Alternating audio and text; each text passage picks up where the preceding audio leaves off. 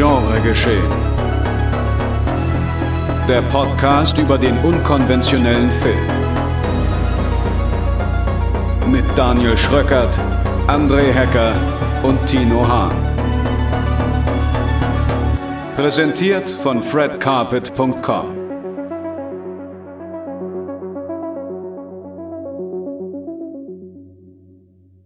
The Boys are back together und damit herzlich willkommen zu einer neuen Ausgabe Genre Geschehen, Folge 56 an der Zahl.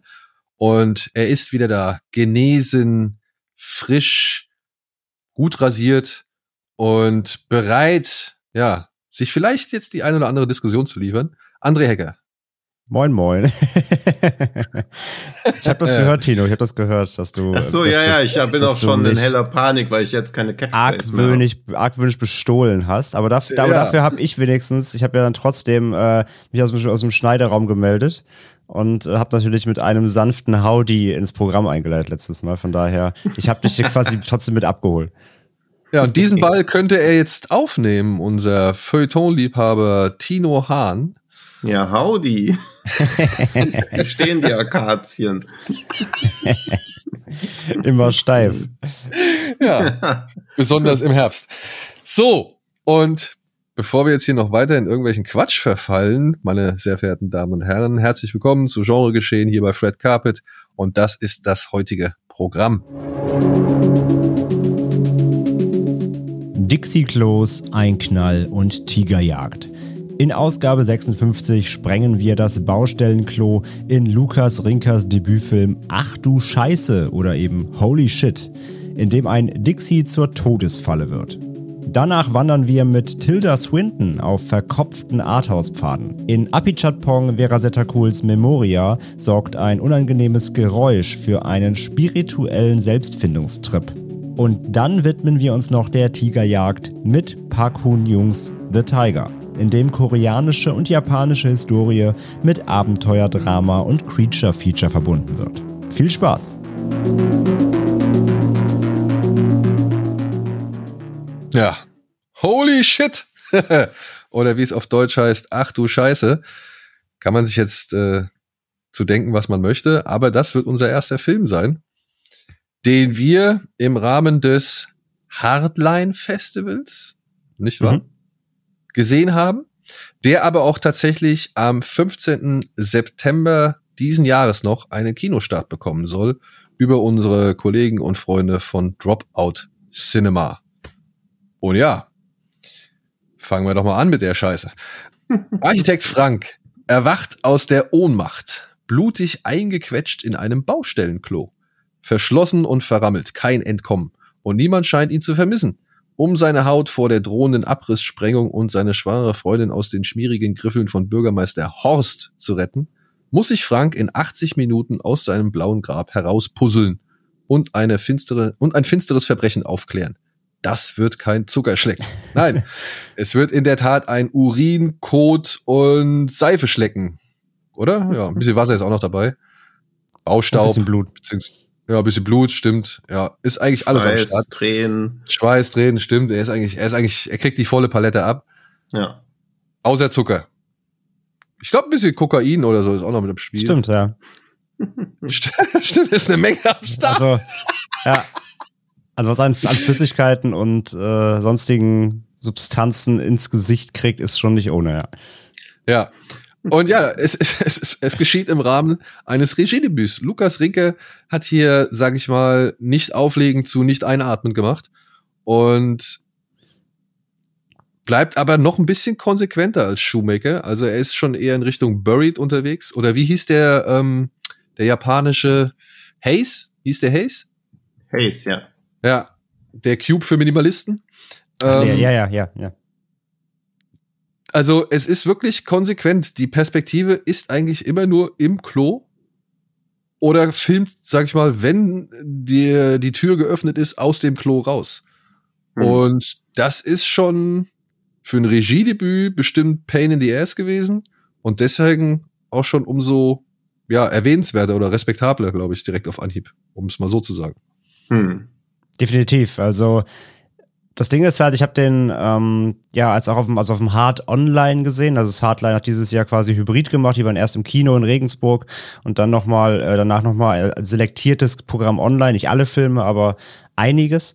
Und es war halt genau während jetzt meiner Corona-Hochphase. Ähm, das heißt, ich lag rum und habe ganz Tag Hardline online gebinged irgendwie. Und das war der Abschlussfilm.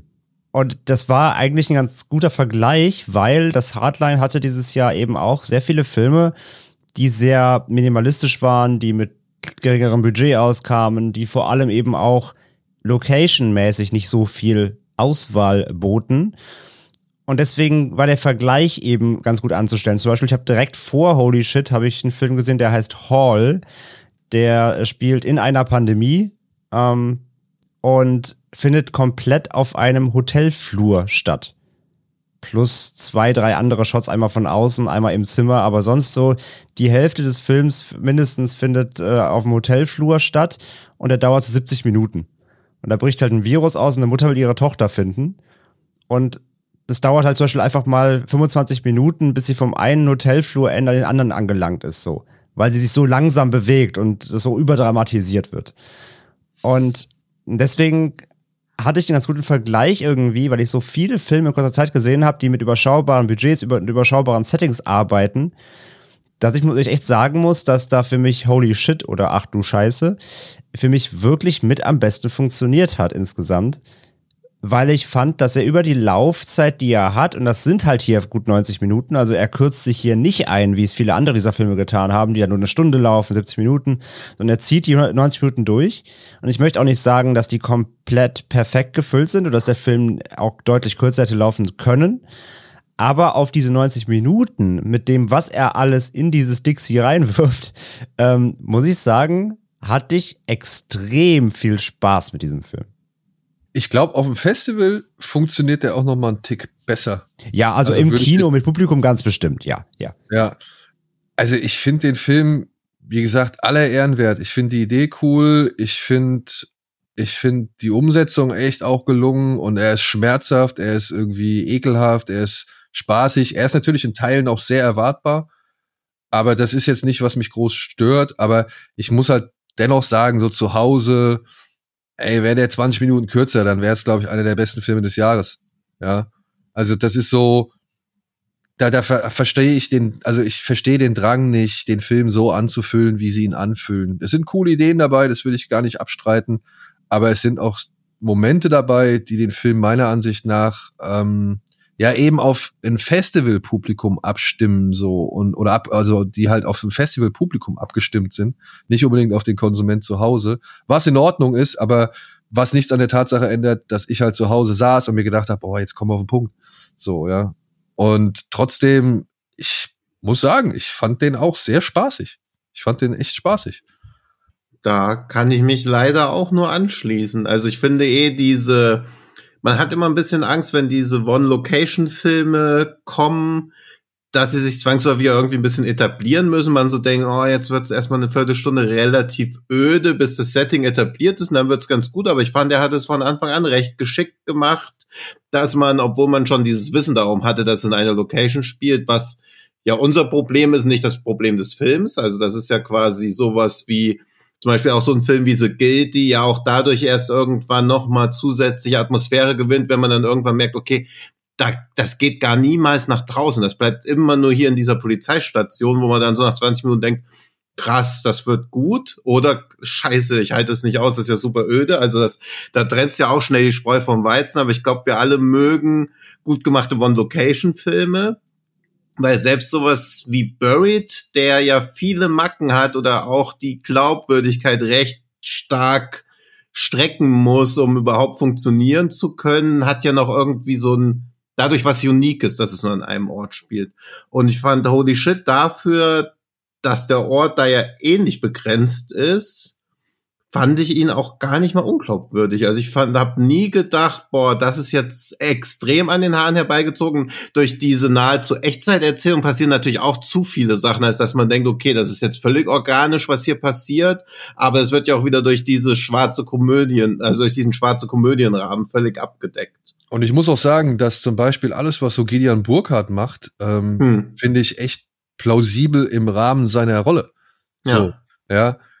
Ich, das, was mich am Film eigentlich eher so am meisten und stören ist vielleicht der, der, der falsche Begriff, aber was mich da so am, am meisten irgendwie immer ja, bedauern lässt, sagen wir es mal so, ist die Tatsache, dass der Film irgendwie zu viel erklärt, was er nicht erklären müsste, beziehungsweise wo er halt einfach auch mehr aufs Publikum vertrauen könnte. So, ich meine, nehmen wir also, was ist die Absicht von einem Film, der antritt mit dem Namen Ach du Scheiße und da ist ein Typ im Dixie-Klo eingesperrt? so.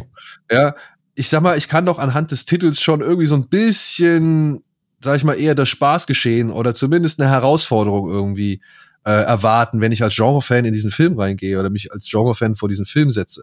Und er wacht ja auch schon direkt und dann, und dann, dann fängt der Film halt direkt damit an, dass wir sehen, in was für einer beschissenen Situation, Frank heißt er, ne? Ja. Ja. In was für einer beschissenen Situation Frank steckt, weil halt einfach mal so, eine, so ein Stahlträger da, oder so Stahlträger, aber so, so, so, ein, so eine Stahlstrebe halt durch seinen Unterarm gebohrt ist. Und das saftet und es blutet und irgendwie aufgrund auch der Darstellung von, äh, von Frank, also des, des Schauspielers, kommen die Schmerzen ja schon direkt cool rüber. Du weißt irgendwie von, von ziemlich Minute drei an irgendwie, okay, das, das wird jetzt hier saftig und ekelhaft so. Und das ist schon mal ein großer Gewinn.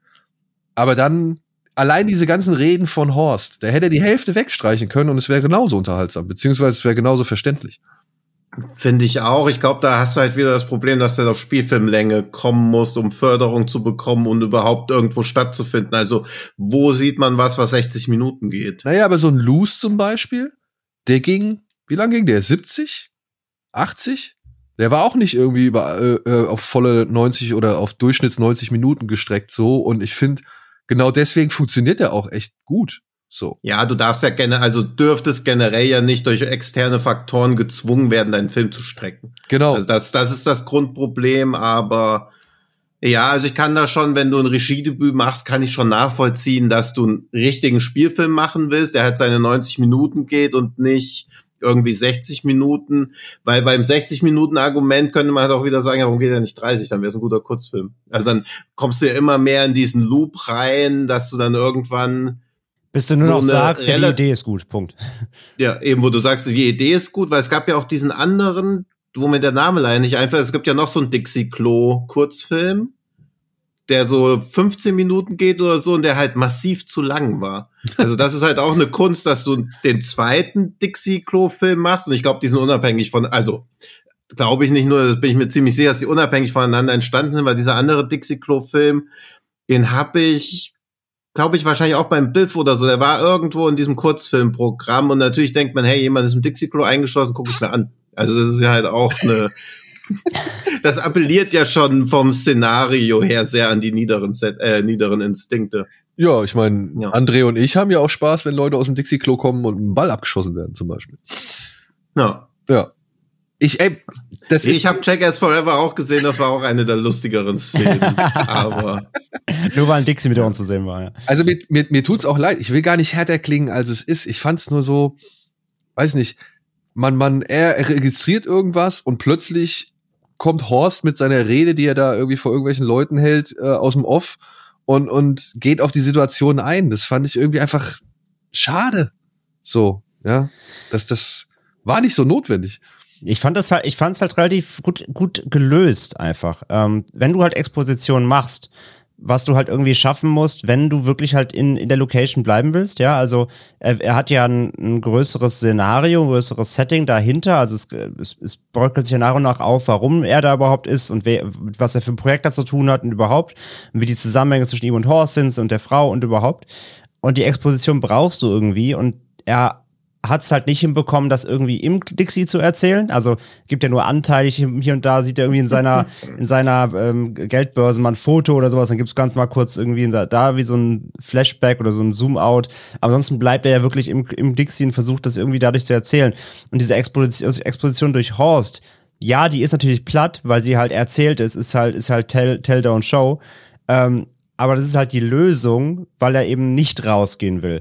Und die, das Szenario, dass halt das Horst eben da bei dieser äh, öffentlichen Sprengung vor einem Publikum offenbar steht, das man ja auch nie sieht, aber es ist, man kann sich aber zumindest vorstellen, dass es da ist, auch wenn es wahrscheinlich nur drei Leute und Oma Erna sind, aber ähm, es, es, er, ja, er erzählt halt vor dem Publikum. Und das, das über Lautsprecher und dass Frank das halt noch mithören kann, weil, weil es eben über, über eine Soundanlage stattfindet und er so ein bisschen einordnet, dadurch automatisch was passiert. Ich fand es immerhin organisch trotzdem, weil er halt gesagt hat, ne, so, oh, wir müssen noch mal irgendwie eine halbe Stunde jetzt doch die Sprengung verschieben und so, dadurch weißt du wieder, okay, Frank hat jetzt mehr Zeit. Ähm, das, ich fand das relativ organisch gelöst dafür, dass es halt wirklich sehr viel gesprochene Exposition war. Ja, die Lösung an sich finde ich auch super. Und die passt auch meiner Ansicht nach super zu dieser Horst-Figur. Ja, die halt genau dieses Selbstdarstellerische ist und irgendwie da die große Bühne genießt Ja. und deswegen auch ziemlich viel Scheiß erzählt. Aber, wie gesagt, also ich glaube halt, dass davon ein paar Aussagen einfach auch hätte es weglassen können und es wäre trotzdem immer Ja, noch ja. eine coole Idee. Das schon. Also weißt du, es, es ist so, alles an diesem Film ist eigentlich echt geil für, für eben diese Idee, aber es wird ein bisschen zu sehr maximiert, meiner Hm. Ansicht nach. Ja, weil dann hat er noch ein Bild von dem und das und, und von den Streben im Koffer und, und das und das im Koffer, so, weißt du, und dann spricht die Klobrille, spricht noch zu ihm oder der Klodeckel spricht noch zu ihm so, er hat noch Flashbacks. Also, es ist ja genug da, mit dem er arbeiten kann. Und, und, wie gesagt, ich, ich, ich finde, das, das sind, da sind sau coole Ideen drin. Das ist alles irgendwie charmant über die Bühne gebracht, glaubhaft über die Bühne gebracht. Wie gesagt, es ist ein bisschen erwartbar über die Bühne gebracht, wenn er halt irgendwie gegen das Rohr vom Urinal tritt. Ja, dann, dann ist es so ein Film, bei dem du halt auch davon ausgehst, dass er da plötzlich dann eine Menge Urin zu schmecken bekommt. Und, und ähm, das finde ich aber alles, das wirklich, das finde ich alles nicht so, nicht so schlimm oder das finde ich alles nicht irgendwie den Spaß verderbend. Ich ich, wie gesagt, ich hätte halt einfach nur dem Film ein bisschen mehr Mut gewünscht, auf sein Publikum zu vertrauen. Dass man das auch irgendwie nicht ohne wirklich jedes kleinste Detail versteht. Mhm. Hm. Ja, Und das ist eigentlich der einzige Kritikpunkt, den ich an diesem Film habe. Ja, verstehe ich komplett so. Ähm, ich ich finde halt, dass der Spaß bei mir über, also bei mir hat der Spaß überwogen. Ich habe diese, ich habe die, ich habe diese Probleme auch gesehen. Aber ich fand halt, der war so trotzdem dann so fast-paced, weil er doch einfach viele Ideen Mhm. hat. Äh, er macht aber auch viel Foreshadowing. Das heißt, immer wenn Frank sich irgendwo um Dixie umguckt und du weißt ja schon, okay, das kommt noch vor, das kommt noch vor, da wird er was mit, noch mit probieren. Das war ja echt fast wie so, das ist ja fast ein Escape Room, so. Und äh, äh, Ja. das hat großen Spaß gemacht. Und auch wenn er da irgendwie dann anfängt, Löcher in die, in die Wände zu bohren, um dann wenigstens mal rausgucken zu können und sowas. Da war so viel kleinere, clevere Sachen dabei, die ich halt so mochte. Und natürlich weißt du, dass er irgendwann in die, in die, in die Jauche greifen muss, um sein Handy da rauszuholen und so. Klar, das weißt du alles, aber du wartest ja auch so ein bisschen drauf. Du willst es ja auch. Und, Ja, ja. Ähm, und wenn er dann Ja, halt, du weißt ja auch zum Beispiel, wie du gesagt hast, er hat ja auch so geilen Red Herring. Der Red Herring ist ja im Grunde diese Stahlstrebe für seinen Arm. Weil du weißt, egal was er löst, das ist immer noch so sein Endgegner. Er wird irgendwann seinen Arm da irgendwie befreien müssen und, und er hat keine Säge oder so, ne? Also da gibt es ganz viele Dinge, finde ich, die zwar, die zwar klar sind, aber trotzdem wartest du die ganze Zeit gespannt auf den Moment, wenn, wenn sie, wie sie, also wann es gelöst wird und wie es gelöst wird. Und das hat mich dann doch echt sehr gut bei der Stange gehalten. Zudem finde ich halt wirklich, dass der Film in seiner Kleinheit so ähm, wirklich super gut aussieht. Ich finde, der ist gut geschossen, der ist clever, auch innerhalb des Dixies fand ich halt, wie die Kamera agiert, fand ich echt, echt beeindruckend teilweise, weil er echt immer irgendwie eine neue Einstellung findet, um das Dixie neu irgendwie zu positionieren und wie er sich darin noch bewegen kann, um auch die Dimension klar zu machen, in welchem kleinen Spektrum er sich überhaupt, ne, wie, wie er agieren kann. Er kommt ja kaum bis zur Tür mit dem Fuß so quasi, die er auch versucht immer wieder mal aufzudrücken oder sowas. Also ich fand das schon sehr, sehr clever ähm, in diesem Rahmen erzählt und das hat mich dann so sehr bei der Stange gehalten, dass ich dann auch wirklich diese Laufzeit und ja, auch die gewisse Redundanz durch Horst oder durch die Erzählung ähm, ist mir halt einfach nicht so negativ hängen geblieben, sondern der Spaß und die Kreativität fand ich, also hat bei mir einfach dann das überwogen. Das hat funktioniert. Ja, ebenso. Also es gibt ja von unserem guten Freund Goethe, den wir aus Filmen wie Fuck You Goethe 1 bis 3 kennen, diesen Satz, erst in der Beschränkung der Mittel zeigt sich der wahre Meister. Und ich finde halt auch, je mehr er sich in den Mitteln beschränkt, desto besser ist der Film. Und immer wenn er mal denkt, ah, jetzt könnte ich ein bisschen ausufernder werden, schwächt er sich auch ein bisschen selbst, aber das wird halt von den ganzen anderen Stärken wettgemacht. Also ich glaube auch, zehn Minuten weniger wären immer noch 80 Minuten. Ja. Das geht inzwischen auch als Kinofilm durch. Das meine ich. Und das meine ich. ja, vielleicht kommt ja ein Director's Cut, der mal kürzer ist. Das kann ja auch mal passieren. Ja, obwohl ich gerne von Uke mehr gesehen hätte. Ja, aber das kann man ja bei allem sagen, dass man gerne mehr von Uke gesehen hätte. Ja, aber es ist auch wieder schön zu sehen, dass dann genau Uke in so einem Ding auftaucht. So. Hm. Da muss Uke gerade, die, all die Sachen, die er uns zuletzt bei Kino Plus erzählt hat, die kommen jetzt alle so auf mich Hm. Wieder, ich habe jetzt den Grund gesehen für seine Friese. Der startet jetzt am Montag. Ja. ist diese Almost Fly Hip-Hop-Serie. Hm. Und äh, jetzt sie da in dem Film noch zu sehen, das war auch wieder. Äh, Vor allem hast du die Gründe schon gesehen, er noch nicht. No, obwohl, stimmt, genau, Almost Fly hat er noch nicht gesehen, das hat er mir auch gesagt. Ja. Ich Ja. weiß nicht, ob er, ob er, hat er Ach du Scheiße auch noch nicht gesehen? Das wird jetzt eine interessante Zeitschleifentheorie, weil mutmaßlich hat er es jetzt noch nicht gesehen, aber wenn der Podcast erscheint, vermutlich ja. Okay. Ja. Vielleicht kriegen wir ihn dazu nochmal ein kleines äh, Statement abzugeben. Ja, ja, also ich werde ihn dann gleich noch mal insistieren und penetrieren und mit Urin besprühen. In der Reihenfolge. Euer, euer, ty euer typisches Samstagsritual, ne? Ja. Am, Mauer, am können wir Mauerpark ja mal treffen und zu einem- vollpinkeln. ja. Zu einem Film kommen, wo André sagen würde, dass man da vielleicht 90 bis 137 Minuten rausnehmen könnte, um ihn zu straffen. ja. ja. Brauchst nicht glauben, dass ich das nicht gelesen habe. Es war mir. Es war nur für dich. Ja. Ja, das sind die sogenannten Trigger-Reviews. Ja, Ja. und die werden dann geschrieben anhand eines Films von eben Memoria von Apichatpong Veracetakul aus dem ja, Jahr. Nice. Sehr gut. Mein sporadisches Name-Dropping in fast jeder Kino-Plus-Folge, ob es gepasst hat oder nicht, also Früchte getragen. Ja, Ja. Daniel kann jetzt ablesen, genau. Ja. Und Aber- schön ist, dass er inzwischen weltweit so bekannt ist, dass er inzwischen auch unter dem Namen Joe läuft. Show? Joe, ja. Okay. Ein bisschen wie der, wie heißt der Kameramann von, von äh, Revenant? Der hat doch auch noch so ein Nickname. Shivo oder so? Keine Ahnung. Warte, das, aber äh, sorry, dass ich reingefallen bin, während ich jetzt google, was ich einfach gesagt habe, ohne es zu wissen, kannst du ja nochmal über Memoria weiterreden. Genau, ich rede über Memoria weiter. Der startet, oder ist, ne, ist es, doch, der startet jetzt demnächst im Kino am, 5. Mai. Ja. Genau. Und ja, beinhaltet folgende Geschichte? Fragezeichen. Die schottische Orchideenzüchterin Jessica, die ihre kranke Schwester in Bogota, Kolumbien besucht, freundet sich mit einem jungen Musiker und einem französischen und einem französischen Archäologen an, der mit der Überwachung eines jahrhundertealten jahrhundertealten Bauprojekts zur Untertunnelung des Andengebirges beauftragt ist. Jede Nacht wird sie von immer lauter werdenden Knallgeräuschen belästigt, die sie am Schlafen hindern. Ja. Punkt. Bevor wir zu dieser Handlung kommen, nee, Emanuel Lubeschki wird immer Shivo genannt, das ist wohl so sein Nickname. Okay, ich kenne ihn halt unter der Immanuel Ja, Lubeschki. ich auch. Ich finde es auch immer ein bisschen affektiert, wenn Leute dann so Nicknames so ganz selbstverständlich droppen. ja, unangenehm ist nur, wenn sie sich die selber geben.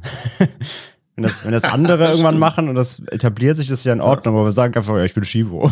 so. Ja, das stimmt, Also- Segment.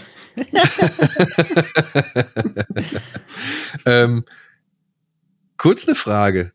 Ja. Wenn ich es richtig verstanden habe, freundet sie sich doch nicht mit einem Archäologen, sondern einer Archäologin an, oder? Ich glaube ehrlich gesagt, dass die über, dass die Inhaltsangabe einfach eins zu eins vom Englischen übersetzt wurde, weil der deutsche Verleih sich auch gedacht hat, ach du je, worum geht's überhaupt? Weil allein das erwähnt wird, dass sie Orchideenzüchterin ist. Also es gibt im Film eine Stelle, wo sie mal kurz nach einem Kühlschrank für Orchideen sucht. oder nach das generell Schränken für Blumen, ne? Das darum Ja, ja, aber das ist so der einzige Hint, der irgendwie darauf führt, was sie überhaupt so sonst so macht, wenn sie nicht gerade irgendwie ein Hu hört oder so. Und deswegen ist es halt irgendwie so strange, weil es ja auch so wirkt, als ob das irgendeine Rolle spielen würde, aber macht's ja gar nicht. Also es ist ja komplett Warum egal. heißt der Film nicht Hilda hört ein Hu? Das ist die wichtige, wichtige Frage. ja. Das ist ja auch meine Lieblings-Letterbox-Review zu dem Film. Ähm, Tilda Swinton äh, sam sammelt äh, Indie-Regisseure wie Pokémon-Karten. True. Ja.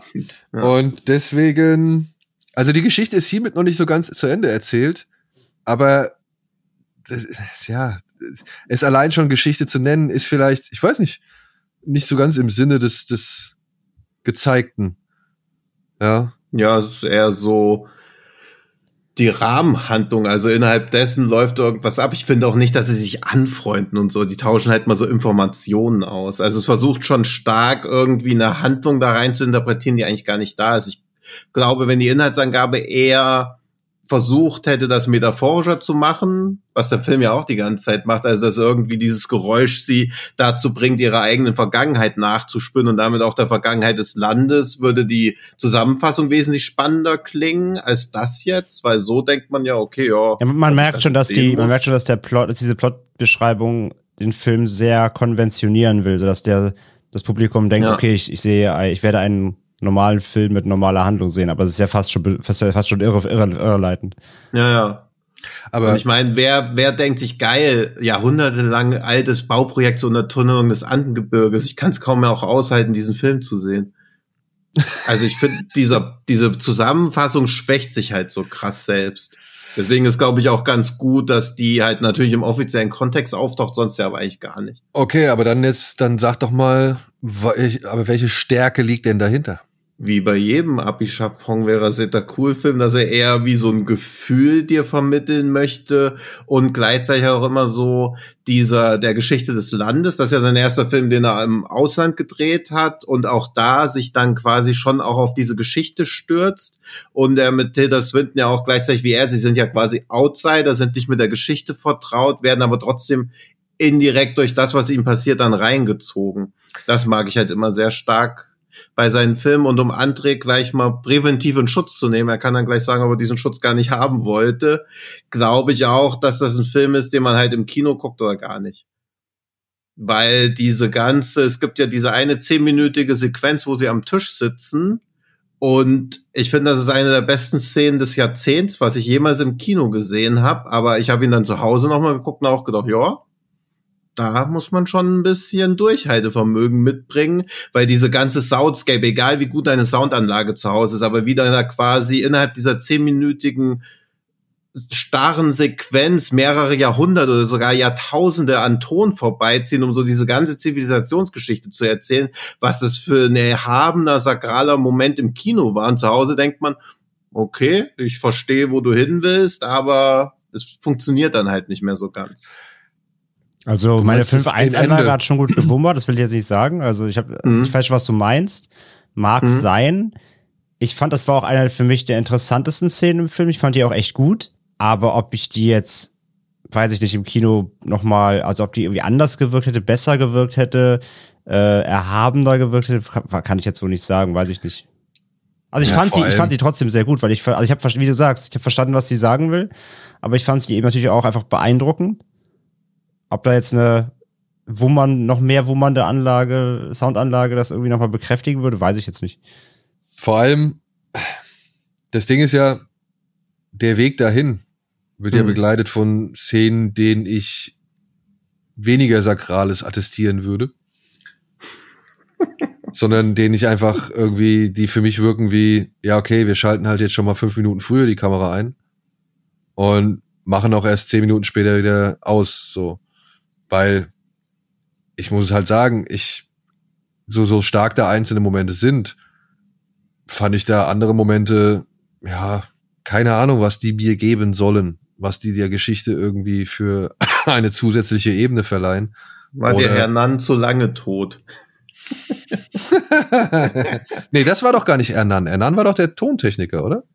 Ernan war alle. Wie Ernan war alle? Auch der Typ, der da tot liegt, ist auch Ernan. Ist auch Ernan. Ja, ja.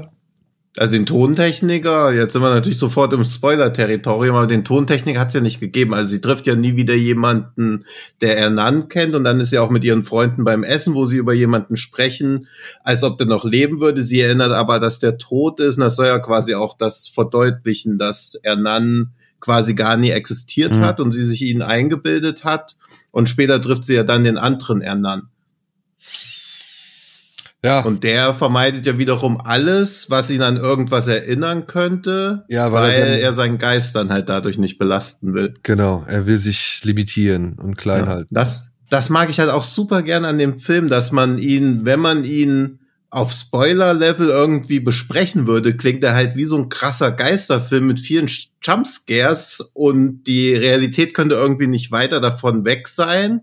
Aber dass der Film auch mit einem krassen Jumpscare beginnt, ist halt auch verwunderlich. Ich fand eh halt, also, dass, dass eben dieses, das Geräusch quasi, Das mhm. klingt, so, klingt, wie so eine, weißt du, hier gibt doch diese bei 1 Live oder so, das Geräusch, wo du so erkennen musst, was sie für ja, so, wo immer so, ja. ja so, so Glock und du musst erkennen, ob es irgendwie eine runterfallende Zigarre auf einem Silbertablett war oder sowas. Kriegst du ja. für 3,90 Euro. Ähm, also das Geräusch funktioniert halt im Film überraschenderweise ja wirklich fast wie so ein bisschen so ein Horrorelement. Mhm. Ich fand das teilweise wirklich richtig bedrückend und auch so ein bisschen ja. ängstigend, weil du halt wirklich genau wie genau wie sie, genau wie Jessica im Film auch eben als Zuschauer nicht weißt, wann kommt's denn? Und es, mhm. unterbricht ja im Film mehrfach äh, Momente, wenn sie einfach nur da irgendwie da an diesem, diesem Parkrand sitzt und da wieder mal fünf Minuten das Bild stillsteht gefühlt. Ähm, und aus dem heiteren Himmel knallt's halt plötzlich. Du bist so, Alter. Also muss ich halt sagen, das hat mich schon teilweise echt mal auch äh, gut erwischt so. Oder irgendwann passiert, also ja. später passiert's ja auch ja, so gerade bei diesem Essen, ja, wo beim Essen zum Beispiel. Und dann ne? auf einmal, boom. Ja, das fand ich schon, das fand ich ja. schon krass. Also ich muss sagen, auch das, auch wie das Geräusch halt ähm, konstruiert ist, äh, dieses Metallende. Wie gesagt, ich mhm. ziemlich, ich habe ziemlich laut gedreht gehabt muss ich sagen, also das, das hat, da hat mir irgendwie immer die, die Eingeweide zusammengezogen. Ich fand das schon irgendwie so als Element, hat das echt fast so eine kleine Horrorästhetik oder halt so eine, so eine, es erzeugt auf jeden Fall was richtig Unangenehmes. Du fühlst halt, du fühlst, finde ich, mit durch das, durch das Geräusch. Also du verstehst, ja. wie es ihr geht. Wenn, wenn man mhm. sich da rein versetzt, ist ja fast wie ein, ja. keine Ahnung, ist ja fast wie, wie ein Tinnitus, der aber nur irgendwie immer, ähm, ja, unberechenbar zu, zum Zeitpunkt einfach mal auftritt irgendwie. Das fand ich schon ja. nicht schlecht. Ja. Und dann hat er dadurch ja auch also ich glaube auch eine beabsichtigte Komik, aber gleichzeitig auch diese geile Aussage, wo sie beim Arzt ist, um halt Beruhigungsmittel zu bekommen, weil sie ja gar nicht mehr schlafen kann. Und der Arzt dann irgendwann auch sagt, boah, kann ich auch nichts machen, da müssen sie mal sich irgendwie an Gott wenden oder an die Kunst. Also auch so diese, was natürlich super lustig irgendwie ist, wenn ein Arzt zu dir sagt, ja, ihr Bein ist ab, sorry, aber da haben sie schon mal irgendwie mit Kunst probiert. Aber diese, diesen Trost, den man halt in Kunst oder Gott suchen soll, also dass auch die Deutung da offen bleibt, ob man sich eher so spirituell an den Film annähern will oder aus so einer künstlerischen Form, die dann da vorgegeben wird. Das mag ich bei seinen Filmen immer sehr gern, weil sie sehr religiös wirken oder eher spirituell und sie ja im späteren Verlauf auch fast wie so eine Art Schamanin ist oder so, wenn sie die Gedanken von längst verstorbenen Wesen hören kann oder auch die Gefühle von Steinen oder so auf einmal oder die Erinnerung von Steinen wiedergegeben werden. Was, wenn man es jetzt so laut ausspricht, natürlich auch sehr albern klingt irgendwie, aber ich mag diese offene Interpretation, die er in seinen Filmen immer aufmacht. Wenn man halt in keine Richtung gedrängt wird, was Zuschauer natürlich auch ein bisschen ratlos am Ende zurücklassen könnte, gerade weil so zehn Minuten vor Ende ja was passiert, was man halt am Anfang auch nicht gedacht hätte. Nicht mal ansatzweise, obwohl man schon durch diese sehr technische Herangehensweise, was dieser Sound eigentlich ist, also mhm. dass sie wirklich zu einem Sound-Engineer geht und den halt bittet, hey, machen wir den Sound mal nach. Das ist ja auch eine Lösung, die wahrscheinlich viele mehr realistisch verhaftete Filme, also ein Horrorfilm hätte das, glaube ich, nicht gemacht. Wenn irgendwie ein Horrorfilm wäre, wo eine Frau irgendwie einen Sound hört von irgendeinem Geräusch, hätte man, glaube ich, keine 10-Minuten-Sequenz gesehen, wie dieser Sound versucht wird zu rekonstruieren, sondern sie werden halt einfach nur rumgeirrt. Nee, weil sie in einem Horror, also in einem wirklichen Horrorfilm hätte hm. es den Sound ja dann schon wieder dekonstruiert. Weil wenn du ihn genau, quasi in einem ja. Soundlabor nachstellen kannst, nimmst du ihm damit ja auch ja. eigentlich ein bisschen den Schrecken. Ja. Ja, und hier war halt so, okay, du hast ihn quasi rekonstruieren können, aber du weißt trotzdem nichts. Also ja. das ist halt auch schön, dass du quasi weißt, wie dieser Sound klingt und sie ihn auch an andere weitergeben kann, aber es hilft dir trotzdem selber gar nicht weiter. Also die Dekonstruktion von dessen, was da passiert, hilft dir in der eigenen Interpretation nicht weiter. Daniel äh, macht gerade das Memoria und friert, friert sein Bild ein. ja, ja, so fünf Minuten. Mag alles sein. Ich weiß aber nicht, die Dekonstruktion von so einem Sound, das fand ich mit einer der interessantesten Punkte. Das war mit einer der spannendsten Punkte, weil mhm. hier geht's ja nicht darum, irgendwie ähm, das Gleiche dem, dem, dem Sound den Schrecken zu nehmen, sondern einfach nur dem Sound auf die Spur zu kommen. Und das ist, hat mich eher an, an unheimliche Begegnungen der dritten Art erinnert, wo es genauso ein ähnliches Thema gibt, wo sie auch auf der Suche nach Klängen sind und nach Tönen und nach einer Melodie und um die halt zu benutzen, um halt äh, zu kommunizieren. Das, das fand ich gerade spannend. Und ich weiß, dass es beim Musikproduzieren nichts Spannenderes gibt, als Presets irgendwie rauszusuchen und mhm. daraus irgendwie was zu fummeln. Ja. Mhm. Und das Paradox an dem Film ist, er war halt scheißöde und ich lasse mir da auch nichts erzählen. Der Film war halt einfach scheißöde. Ja. Und das ist ein cheap Trick meiner Ansicht nach. Ich kann auch das Bild einfach, ich kann auch das Bild einfach fünf Minuten stehen lassen und dann irgendwann knall ich halt so ein BAM da rein. Ja, klar erschrecke mhm. ich mich dann, wenn ich vorher fast eingeschlafen bin. So, ja. Ey, nehme ich hin, nehme ich als Art der Inszenierung. Ja, aber hin. es geht da ja nicht um den Schockeffekt. Also doch, ist ja kein. Doch, doch, Tino. Das nee. geht es. Also. Gerade bei der Szene in der Stadt, wenn sie da wirklich sich einfach nur auf so eine Parkbank oder auf so ein Mäuerchen mhm. hockt und die Kamera ja. wirklich nichts anderes macht, als ihren Rücken abzufilmen. Ja. Bam! Du bist gerade aus der Lethargie rausgerissen. Du weißt, die Frau mhm. ist verwirrt, du weißt, die Frau ist irritiert, die weiß nicht, ob sie noch irgendwie die Realität so wahrnimmt, wie sie sie vorher wahrgenommen hat. Und dann irgendwie daherzukommen und irgendwann mal, ja, wenn man halt wirklich einfach, wo, wo selbst der, sag ich mal, aufgeschlossenste Genre-Fan, der Elevated Horror jetzt schon, sag ich mal, als sein neues Lieblingsgenre betrachtet, wo selbst der schon kapituliert und sagt, ja, ey Leute, was geht ab? Ja, und dann irgendwie mit so einem Knall zu kommen, ja, weiß ich nicht. Ich glaube, die größere Wirkung ist da einfach die lange, lange Zeit davor und nicht der Knall an sich. Ja. Ach so, ja, das hat ja auch niemand gesagt. Also, dass der, dass es da um irgendwie Jumpscares oder um einen billigen Effekt gibt, ich glaube, das liegt dem Film völlig fern. Ja, ja, das, das will ich auch gar nicht bestreiten. Also, nur, ich muss, hier und da muss ich schon sagen, wirkte es unfreiwillig, ja, abgrenzend. Un, also, auf Teufel komm raus abgrenzend, als würde man jetzt versuchen zu rechtfertigen, dass man halt sich jetzt in einem Arthouse-Film oder, oder in einem anspruchsvollen Film befindet. Ich bin zu dumm für sowas, ich gebe es offen zu. Ich sehe halt ähm, die Frau, die da durch die Gegend meandert und, und Dinge ja, sich anguckt, Leute beim Schlafen zusieht, mehrfach, äh, Leuten beim Musikmachen zuhört, so.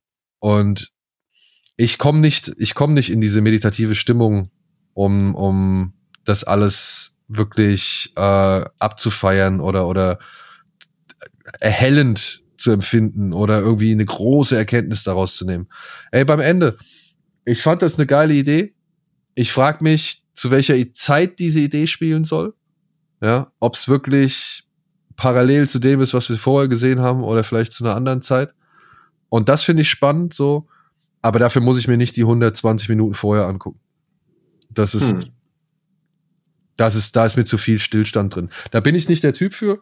Ähm, das ist, das ist, das war schon hart an der Grenze. Ich fand diesen Days, fand ich da noch schwerer. Ach fuck, jetzt nimmst du mir meinen Gag weg. Ja, ich fand diesen Days, äh, den fand ich noch härter. Ja. Mhm.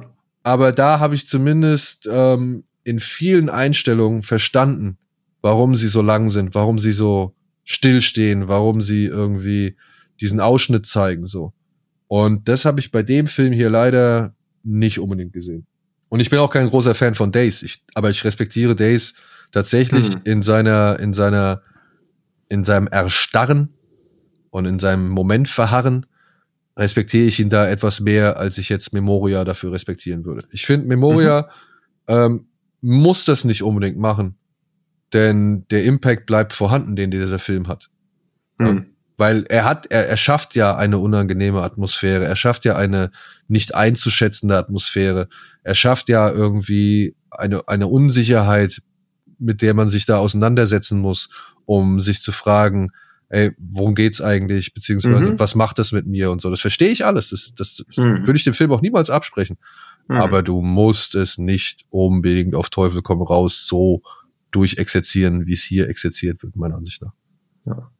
Das, also billige ich völlig. Ist gleichzeitig natürlich auch dieses, dass wir ja gar nicht mehr gelernt haben und dass wir der Film ja auch irgendwie zeigen, gar nicht mehr gelernt haben, länger auf irgendwas nachzuspüren oder so. Also relativ simpel gesagt, versucht wäre sie der Kuda ja auch irgendwie so dieses Ding zu zeigen, wenn ein Baum, in, ähm, Baum im Wald umfällt und niemand ist da, um was zu hören gibt es ein Geräusch oder nicht? Und seine Antwort ist ja mehr oder weniger, ja, es gibt ein Geräusch und seitdem halt das halt auch als Erinnerung in allen Dingen nach. Und manche Menschen sind halt empathisch genug oder so, um diese Empfindungen nachzuspüren oder so. Also diese ganzen, die Existenz von einem Mensch ist ja nicht ausgelöscht durch seinen Tod, sondern es finden ja weiteren Erinnerungen statt, die weiterhin nachhallen.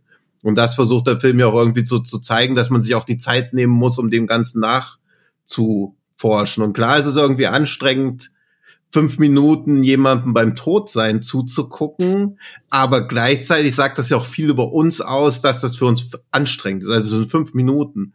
Aber mir geht's auch oft bei also jetzt bei Memoria nicht, den mag ich ja wirklich und finde ihn echt super. Aber dass ich manchmal in langweiligen Filmen sitze und denke, boah, ist das langweilig, während ich auf einer Zugfahrt, die so drei Stunden geht, die geht für mich gefühlt schneller rum, obwohl da gar keinerlei visueller Reiz da ist, als ein langweiliger Zwei-Stunden-Film. Also das kann ich halt auch so nachvollziehen, eben weil man es gar nicht mehr gewohnt ist, sich einfach da fünf Minuten damit zu beschäftigen, weil man ja trotzdem auf das Bild guckt und die Gedanken schweifen ja auch ab. Also denkt man da jetzt gerade über den Film nach, denkt man über was komplett anderes nach, bereut man, dass man da überhaupt reingegangen ist, guckt man, wie die anderen Leute im Publikum reagieren. Ja, aber das ist halt die also Frage, warum gehe ich dann ins hm. Kino? Also ich, also weswegen gehe ich ins Kino? Wenn ich da Lust drauf habe und ich möchte das ja. alles sehen, ähm, dann, ey, feel free, geh da rein. Ja. Aber ja. das Ding ist ja, es sagte ja trotzdem keiner in seiner, sag ich mal, überschwänglichen Review, hm. ähm, dass sie halt da wirklich zweimal da sitzt und Leuten entweder halt beim Todsein zuguckt oder halt beim, beim, beim Pennen. So. Und das für mehrere Minuten. Und dann läuft sie durch irgendwelche Kunstausstellungen, ja, dann läuft sie wieder mhm. durch die Stadt, dann sieht sie irgendwelchen Leuten zu, die irgendwie auf der Straße tanzen und so ja. Sachen und so Sachen. Und dann sitzt sie halt einfach mal fünf Minuten irgendwo auf der Gas rum und hm. irgendwann knallt's. Ja, gut. ja. Das könnte der Plot für ein Porno, ja, aber, für aber, ein Porno sein. Irgendwann knallt's. Ja, aber währenddessen passiert doch extrem viel eben im Zuschauer oder eben halt auch nicht. Also das ist da ja Ja, das ist der Punkt und das liegt ja letztendlich am Zuschauenden. Also was ja, ja, der Film mit dir macht. Also ich kann den Film gut, ich habe ich hab, ich hab alles in dem Film gut heißen können. Ich, ich fand die Idee dahinter, diese ganze spirituelle Idee, dieses Nach, der Nachklang der Welt und so, habe ich verstanden. Ähm, fand ich auch interessant und fand ich einen coolen Ansatz. Und wie gesagt, vor allem eben diese, wie du, wie du es genannt hast, Unerwartbarkeit mit diesem Geräusch und so, das mochte ich alles total gerne. Aber wir sind wieder beim Sch Ach du Scheiße-Problem. Wenn der Film halt 80 Minuten gedauert hätte und ohne diese, ich film jetzt 24 Minuten auf den Rücken Szenen äh, da wäre, dann hätte ich ihn besser gefunden. Äh, muss ich halt auch sagen. Das und ja, das, und ja, das, halt. also, ja, damit ist der Film nicht mehr das, was er ist. Ja. Damit funktioniert er auch nicht mehr so, wie er jetzt funktioniert. Aber dann wäre es mein, meine Sehgewohnheit gewesen. Ähm, wenn, ich weiß schon, was er von mir will. Ich, ich weiß, dass, dass, hm. dass äh, Vera Sittercool will, dass ich nachdenke in diesen Momenten, dass ich da irgendwie einen Zugang suche, finde, hm. reflektiere vielleicht noch mal die letzten Minuten davor reflektiere, bevor es dann weitergeht, hast du nicht gesehen. Verstehe ich schon, klappt bei mir aber nicht. Wenn da fünf Minuten ein Bild einfach steht, ohne sich zu, zu wechseln, dann drifte ich ab. Dann denke ich irgendwie, was muss ich morgen eigentlich einkaufen? Dann äh, packe ich was, falls packe ich mein Handy aus. Ist so. Ich kann das nicht. Ähm, wenn, da, wenn da vor mir Stillstand ist, wenn ich einen Film mhm. gucke, ich höre ich, ich höre kein Audiobook oder ich bin nicht in einer Kunstausstellung oder in so einer, weiß ich nicht, ähm, der, der, also den Film kannst du ja irgendwie auch, glaube ich, auch so als, so als Artprojekt bestimmt umsetzen, in so einer Halle mit irgendwie verschiedenen Stationen, mhm. die du abgehen kannst. Wenn, wenn du sowas hast, dann, dann weiß ich, das ist ein anderer Reiz, aber ich gucke halt einen Film.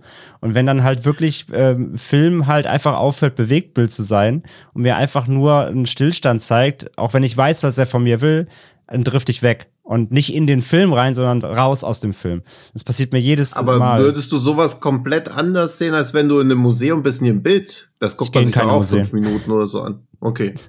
ja, ja, aber guck mal. Und da mhm. ist ja dann der Unterschied. Wenn ich ins mhm. Museum gehe, dann gehe ich ins Museum. Ja, also ja. ich meine, das, wir bewegen uns hier auf Glatteis, ne? Das will ich auch äh, direkt mal hinzufügen. Es ist natürlich völlig okay, wenn ein Film den Zuschauer insofern herausfordert oder vielleicht auch einfach nur mit schönen Bildern erfreuen möchte. Ja, das, das, das soll auch nicht kritisiert werden. So. Mhm. Nur ja, wenn ich ins Museum gehe, dann gehe ich ins Museum. Und wenn ich ins Kino gehe, dann weiß ich nicht, dann will ich schon eine andere Art der, der Kunstform haben. Ja, also dann will ich nicht unbedingt diesen Stillstand, also nur, also dann will ich nicht so viel von diesem Stillstand auf den man sich äh, irgendwie für sich selbst konzentrieren kann, so, weil im mhm. Endeffekt gibt er mir ja trotzdem vor, weißt du, er lässt mich ja trotzdem nicht frei, sondern er bestimmt mhm. ja, wann dieser Knall kommt, ja, ob der jetzt nach drei, vier, fünf oder siebeneinhalb Minuten Mhm. kommt, so, ja. Also Ja. ähm, da lässt er mich ja trotzdem nicht in meinen, in meinen Gedanken schwelgen, sondern reißt mich da ja wieder raus und führt mich dann ja weiter. Also er nimmt mich ja mit. Aber ich muss sagen, das Tempo, in dem er mich mitnimmt, das ist nicht mein Tempo. Es ist, es ist einfach nicht so mein Tempo. Und es ist dann auch nicht Ja. ähm, angereichert mit Dingen, die mir, die dann auch die Bereitwilligkeit ähm, in, in Begeisterung umwandeln, Mhm. sich auf Ja. diese auf diese Bilder einzulassen oder so lang mit diesen Bildern mitzugehen. Ich glaube, das Ja. ist das das große das große Thema, weil ich meine, wir haben jetzt ich habe jetzt wir haben in dieser Folge eigentlich ehrlich gesagt drei Filme, die eigentlich viel zu lang sind. Ja, beim nächsten Film sage ich auch, der ist zu lang, aber der bietet mir halt mehr an, womit ich halt irgendwie, weiß ich nicht, die Empfindung Film oder das Erlebnis Film irgendwie mehr in Verbindung bringe als Hm. das, was jetzt äh, Memoria macht. Ach, Und- krass, weil ich empfinde den nämlich mit weitem Abstand als den filmischsten Film, den wir jetzt besprechen. Der nächste. Gerade weil er halt, ja, gerade weil er sich auch von sowas, was ja Kunst, also oder was ein Bild an sich ja gar nicht machen kann. Also es ist ja auch komplett die Zeitlinie, die Linearität im Film ist ja auch komplett aufgehoben. Also er geht ja auch relativ damit los, dass sie einen Totenschein unterschreibt und die einzige Person, die tot sein könnte im Film, ist ja ihre Schwester, die wir danach erst zum ersten Mal sehen. Also auch diese Sequenzen, die da passieren und auch die, dass wir komplett immer in ihrer Figur drin sind. Also es ist ja auch alles so ein Film über falsche Erinnerungen oder so. Sie besucht diese Ausgrabungsstätte, dann sitzt sie mit ihrer Schwester auf einer Bank in der Stadt, dann ist die Schwester aber auf einmal im Krankenbett und, und das hat man vorher gesehen. Man denkt okay, das kann ja gar nicht jetzt sein, da wird ja keine Wunderheilung stattgefunden haben oder so. Und dann hast du halt immer diese kontemplativen Momente, wo du über sowas auch so nachdenken kannst, auch einfach mal so kurz durchatmen. Und das mag jetzt ein bisschen überhöht sein, aber in diesen fünf Minuten, in denen nichts passiert, wird man ja auch wieder seiner eigenen Sterblichkeit bewusst, weil man da ja auch sich so denkt, okay, was mache ich hier zur Hölle eigentlich schon wieder? Ja, aber Also- will ich das, will ich das unbedingt? Also dieses, Ich glaube, man muss generell in der Stimmung dafür sein. Jetzt war es ja auch so ein bisschen, dass der Film ja auch ein bisschen zum Gucken erzwungen wurde, weil er musste halt bis Samstagmorgen um 11 Uhr, 10.30 Uhr musste das halt geguckt werden. Ich möchte, an, Aber ich möchte hatte- anmerken, dass ich den äh, geguckt habe, nachdem ich drei Children of the Corn Filme am Stück gebinged habe. Und dann habe ich Memoria geguckt. Okay. Ja, da, das ist, dafür gibt's noch ein Bundesverdienstkreuz. Das ist nicht mal übertrieben. naja, aber ich hatte ja Bock auf Memoria. Ich, hab Ich hatte ja auch Bock drauf. Ja. Vor allem war es mein erster, es war ja mein erster von ihm. Ich kenne ja sonst nichts von ihm.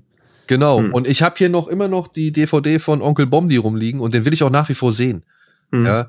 Ja, der Ähm, ist, glaube ich, so als Einstiegswerk, weil der auch kürzer ist. Also ich finde, Memoria ist jetzt auch das, klingt halt doof, aber das provokativste Werk von ihm, gerade weil er jetzt ja auch so seinen eigenen Stil noch mehr gefunden hat und es auch stärker ausreizt. Im, im Rahmen von dem nächsten Film wäre, glaube ich, Tropical Melody ganz gut gewesen. Da läuft nämlich auch jemand 60 Minuten im Wald rum und danach ist er ein Tiger. Ach so, ach so, The Tiger. Oh, Ja. Ja, Wie ja, passend, ja, eben. wie passend. Da gibt's Ähm. auch eine Abishat Pongveraseta Cool Arthouse Edition von vom nächsten Film. ey, ich, Weil, ich will auf jeden Fall Onkel Bomdi sehen und ich würde auch sagen, Mhm. dass wir Onkel Bomdi noch mal hier besprechen werden. mhm. Ähm, ich sperre mich jetzt nicht gegen Abichat Pong, äh, Veraseta Cool, also wirklich nicht.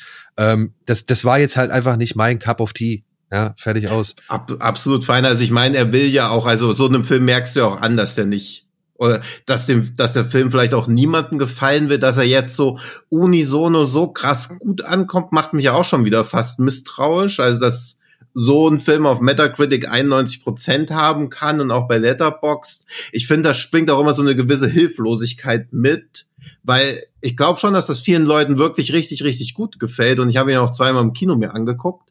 Aber ich glaube auch, dass viele dann eher sich nicht trauen zu sagen, dass ihnen das nichts gebracht hat. Ja, genau. Was ja aber auch bei so einem Film völlig fein ist. Ist- also, dass man da denkt, ey, ich bin bei Days ja auch, wo ich so denke, ja, okay, im Kino gucke ich mir das an, aber zu Hause ist das halt auch so, wo ich so denke, boah, puh, da ist mir sowas wie Elephant is Sitting Still deutlich lieber, gerade weil der immer noch versucht, eine Atmosphäre und ein Gefühl mitzugeben, während Days halt in so einer gewissen ja, in so einer be gewissen Beliebigkeit versumpft, die dann halt durch irgendwas, was ich aber mitbringen muss und in den Film reingeben muss, dann noch irgendwie aufgechest werden soll. Ja, und Das, das, da bin ich dann halt auch oft so, wo ich so denke, ja, okay, mag sein, dass es Leuten richtig, richtig gut gefällt, aber ich bin selten von den Argumenten, warum ihnen das richtig, richtig gut gefällt, überzeugt. Und Genau. außerdem nochmal dein, jetzt nochmal dein, ähm, dein Museumsargument, ne? Ja, Ja. hast du recht, ist vergleichbar. So, ich, gu ich gucke mir ein Gemälde an, Mhm. versuche es irgendwie zu deuten, versuche mich da rein zu versetzen. Hast du nicht gesehen, die Mhm. Geschichte dieses Gemäldes? Aber im Museum habe ich halt auch die Wahl wegzugehen, wenn mich das Gemälde anödet. Das habe ich, ja das habe ich bei Vera Zetta cool. Ja, also bitte. Ey, Oh, das wird das neue intellektuellen Schimpfwort, du Abishat Pong das der cool Vorspuler. ja, oder Direktskipper. Ähm, Ich glaube- Genau, auf ein 1,5-facher Geschwindigkeit. Ja, so, ja, eben. Ja, okay, okay. Muss ich, muss ich sagen, hätte man dem Film jetzt auch nicht viel ausgemacht, aber ähm, ja, aber äh, ich weiß schon, also ich, ich finde den Vergleich ist naheliegend, aber gleichzeitig auch nicht. Also ähm, Ja. es ist eine andere Art von darauf einlassen, es ist eine andere Art von auf was möchte ich mich auch fokussieren, wo liegen meine Interessen. Ähm, und hier muss ich mich natürlich auf die Vision des Schöpfers einlassen. Und das hat bei mir halt letztendlich in der Variante, die er hier gewählt hat, nicht funktioniert. Nichtsdestotrotz, wie gesagt, ich den Film gutieren kann und da auch nie, ich fand, ich fand da auch sehr viele interessante Aspekte dran. Und wie gesagt, alles mit dem, mit dem Sound und wie damit gearbeitet wird, fand ich wirklich super. Aber ich konnte letztendlich halt seine nächste Instanz, so die er dann abrufen will und halt vor allem die, die Art der Vermittlung der Inhalte, die haben mich halt Mhm. letztendlich einfach nicht erreichen können auf der Ebene, wie er das gerne gehabt hätte. Ja, gut. ich glaube, im Kino hätte der auf mich auch besser gewirkt, Hm. als jetzt äh, nur im Heimkino. So. Wir können ja noch mal reingehen. Ja, mal gucken. ich würde sagen, da fallen, fallen mir noch ein paar andere Filme rein, die ich. äh, Wenn Daniel sagt, er hätte gewirkt, dann meint er in der vorletzten Savoy-Reihe, wo man die Läden nach hinten klappen kann und dann Kappe ins Gesicht und tschüss. Ach so, ich dachte, jetzt machst du so ein gewürgt Gag. Nein, so. nein, nein, nein. nee, ich dachte eher so an Schnarchgag. Ja, ja. Ja, Ja, aber auch das, also auch da, auch das ist ja nicht zwangsläufig, also wenn man bei einem Film, gut, du wirst wahrscheinlich auch ein bisschen aus Langeweile einschlafen, aber auch wenn einen so ein Film so einlullen kann, dass man einsteht, finde ich jetzt auch nichts Verwerfliches dran. Glaube ich jetzt auch nicht ganz im Sinne des Regisseurs, aber es ist ja auch, na, aber Naja, es geht ja auch viel spätestens, um spätestens der, der, der laute Klong, das laute Klonggeräusch holt ja eh wieder aus dem Schlaf. ja. Ja, aber wir haben bei Earwig auch ganz gut kurz zwischendurch Power genappt und ich fand, das hat den Film irgendwie jetzt auch nicht beleidigt oder so, sondern es hat halt irgendwie Es hat diese gepasst. Atmosphäre hat uns halt so, ja, also das klingt jetzt irgendwie gemein, aber ich finde schon, dass es irgendwie so passt. Und bei, bei äh, Memoria geht's ja auch um Schlafen und Herr Nann sagt ja auch einmal, wenn wir schlafen, träumen wir nicht. Also es ist ja auch viel dieses, auch dieses, was im Schlaf passiert oder so. Es ist ja vieles, was so im Unterbewusstsein passiert, sowohl im in- individuellen Unterbewusstsein als auch im kollektiven Unterbewusstsein. Ich finde das aber eigentlich ganz Ich geil als finde- Experiment, dass du so einen Film machst, der irgendwie auf so einer Frequenzebene irgendwie die Sounds abspielt, dass das Publikum einpennt. Und du kannst du im Film so eine 15 Minuten Intermission machen und dann geht's noch mal zwei Stunden weiter danach, oder? Ja. Währenddessen schickst du deine Leute rein, die die Leute ausrauben. Und alle an derselben Stelle, ja. Und dann musste Ja. und dann musste noch mal reingehen, um rauszufinden, ob äh, was da passiert ist an der Stelle, ob da irgendwas Ja. läuft. Und vielleicht hat es nie einer irgendwie geschafft und keiner weiß, was in diesen 15 Minuten stattfindet bei denen. Ja, weil keiner alle, schafft's. bei denen Ist ein bisschen wie dieser, Mon dieser Monty Python Sketch mit dem tödlichsten Witz. Ja. Nur halt als Film, wo alle einschlafen und keiner schafft, diese Szene zu erreichen jemals. Oh, das wäre geil. Das wäre echt ganz gut. Müsste man eine Idee draus machen, äh, einen Film draus machen. Ja. Und was ihr alle nicht sehen könnt, weil es natürlich einen Podcast gibt, jetzt hat Daniel noch ganz triumphierenden Schluck aus seiner IMAX-Flasche genommen. Wo hast du denn Und man die sieht bei her? jedem Schluck auch, wie traurig er ist, dass es keine Apfelschorle ist. Ja. Ja, ja. sondern nur ganz kalkhaltiges Wasser. nee, es Ach ist- nein, da hat ihr Chino wieder irgend so eine Plörre zusammengemixt. Ja. Irgend so eine Calcium-Magnesium-Jauche. Nee, Gino hat mir so ein Protein-Zeug irgendwie organisiert, Okay, das erklärt die Farbe. wo ich mich für grüner Apfel entschieden habe und das war auf jeden Fall nicht die richtige Entscheidung. Na, okay. Na gut, ob es die richtige Entscheidung war, The Tiger noch zu gucken, das erfahrt ihr, wenn die IMAX-Flasche zugeht. Das erfahrt ihr, Ja. nachdem ihr 15 Minuten geschlafen habt, nach dem folgenden Piepton. Und was ist, was in diesen 15 Minuten passiert ist, werdet ihr nie erfahren. So, ich weiß nicht, woher ich die Flasche habe. Die war irgendwo mal, keine Ahnung, war die mit dabei oder wir haben die in die Hand gedrückt bekommen, weil wir irgendwo. Irgend, irgendwo war die mal dabei. Ja, bestimmt bei zum bei irgendeinem Call so. of Duty Collectors Edition. Nein, aber bei irgendeiner Preview oder bei irgendeiner, Okay. weiß ich, Premiere oder sonst irgendwas, da haben die uns so irgendwas in die Hand gedrückt. Oder die war in irgendeinem, in so einem, in so einem, weiß ich nicht, Pressepaket mit drin oder ich weiß es nicht mehr. Ja. Aber Soll die ich ist noch halt kurz ganz gut. erzählen, warum ich fast eine Minute von Beast letzte Woche verpasst hätte? Das hat auch was mit einem Kino-Getränkebecher zu tun. Ja, Weil ich nur gesagt habe, ich hätte gern das hier. Und dann ist die Frau einfach weggegangen und kam nach fünf Minuten wieder und meinte so, ah, wir haben keine Thermobecher mehr von Dr. Strange. Und dann denke ich so, ich wollte doch einfach nur das hier. Und dann habe ich gesehen, ich habe auf irgendein so ein komisches Merchandise-Special-Angebot drauf gezeigt. Und dann hat sie einfach fünf Minuten das Lager durchsucht nach so einem scheiß Becher. Und ich stand da und dachte, das kann doch nicht ihr Ernst sein. Wir sind eh schon so spät dran. Ja. Deswegen werde ich immer an diesen Thermobecher von Dr. Strange denken. Der die ersten Ja. Minuten von Beast versaut hat. Ja, Und- nee, Gott sei Dank nicht, aber Okay. es war knapp. Also ich bin ja eh immer so, dass ich, ich bin jetzt, ich muss in zwei Stunden beim Kino sein. Ich hab, sitz jetzt schon auf glühenden Kohlen und denk mir so, scheiße, hätte ich das jetzt nicht erzählt, hätte ich zwei Minuten früher losgekommen. Gut. Aber natürlich will ich immer eine Anekdote nach der anderen rausballern. Auch zu The Tiger. dann fangen Nee, wir doch jetzt ich mal keine. an. dann kommen wir doch jetzt erstmal, dann jagen wir, dann scheuchen wir den Tiger doch jetzt endlich mal aus dem Wald. Ja. Und Lass ihn raus, den Tiger, zeige ihm, in dass das du es kannst. denn Kellogg's Frosties Frosties schmecken, so. so. Die wecken den Tiger in dir. Hashtag Und keine auch Werbung. in sick. Und auch Enjoyment Sick. Ey, und es ist wirklich erschreckend. Der Film ist schon wieder sieben Jahre alt und kommt jetzt erst zu uns, ne? Ja. Also der, den gab's vorher nicht. Und das ist echt erschreckend. The Tiger, an Old Hunter's Tale oder auch die Legende einer Jagd, wie er hier in Deutschland äh, vermarktet wird, erscheint jetzt am 29. oder ist jetzt am 29. April ähm, auf Blu-ray und DVD erschienen über Pandastorm und handelt von folgender Geschichte. Korea 1925 unter japanischer Besatzung. Der Witwer Chun Man-duk, der als bester Jäger im Königreich Korea gilt, lebt mit seinem Sohn Seok zurückgezogen am Fuße des majestätisch, der majestätischen Berge. Zur Demonstration ihrer Macht plant die japanische Armee, den dort umherstreifenden letzten Tiger Koreas auszurotten, der von den Einheimischen so gefürchtet wie verehrt wird. Manduk widerst widerstrebt es, das legendäre Raubtier zu töten. Erst als sich Sok der Jagd anschließt, überwiegt die Furcht um seinen Sohn und Mansuk greift ein letztes Mal zum Gewehr. Ja. Ja. Ist von dem Mann, der unter anderem New World inszeniert hat. Park Hon Jung. Ja. Den New World mag ich sehr. Und Äh, diesen, ähm, wie hieß denn der nochmal, dieser The Witch? Ach, The Witch. Den, die, den, ich weiß nicht, ist der zweite Teil eigentlich jemals Nee. erschienen? Oder? Nee? Ich glaube, das war nicht erfolgreich, leider. Ah, schade. Weil es hieß ja, ab dem zweiten Teil soll es abgehen. Aber gut. Ja, es ist halt, ja, es ist halt eine Vorlage, aber ich glaube, der Film war leider nicht erfolgreich. Oh, ja, kann ich verstehen, es ging ja nichts ab. Gut, aber in The Tiger geht einiges ab, unter anderem halt Choi Min Sik, unser alter Oldboy, der hier als alter Jäger nochmal ähm, ja, alte Dämonen bekämpfen muss, wenn man so will. Mhm. Und ich finde es echt auch bedauerlich, dass dieser Film jetzt erst kommt, weil ich könnte mir vorstellen, dass Leute den jetzt sehen, die noch nicht so vertraut sind mit dem Korea-Kino oder mit dem asiatischen Kino und die dann sagen, oh, das sieht jetzt aber alles nicht so schick aus. Und das ist meiner Ansicht nach schade, weil der Film tatsächlich für sein Alter gesehen echt gut aussieht. Und Hm. was ich halt vor allem irgendwie, was mich gefreut hat, ja, der Tiger ist CGI, der Tiger ist eine digitale Kreatur, wie so viele andere Tiere in diesem Film auch.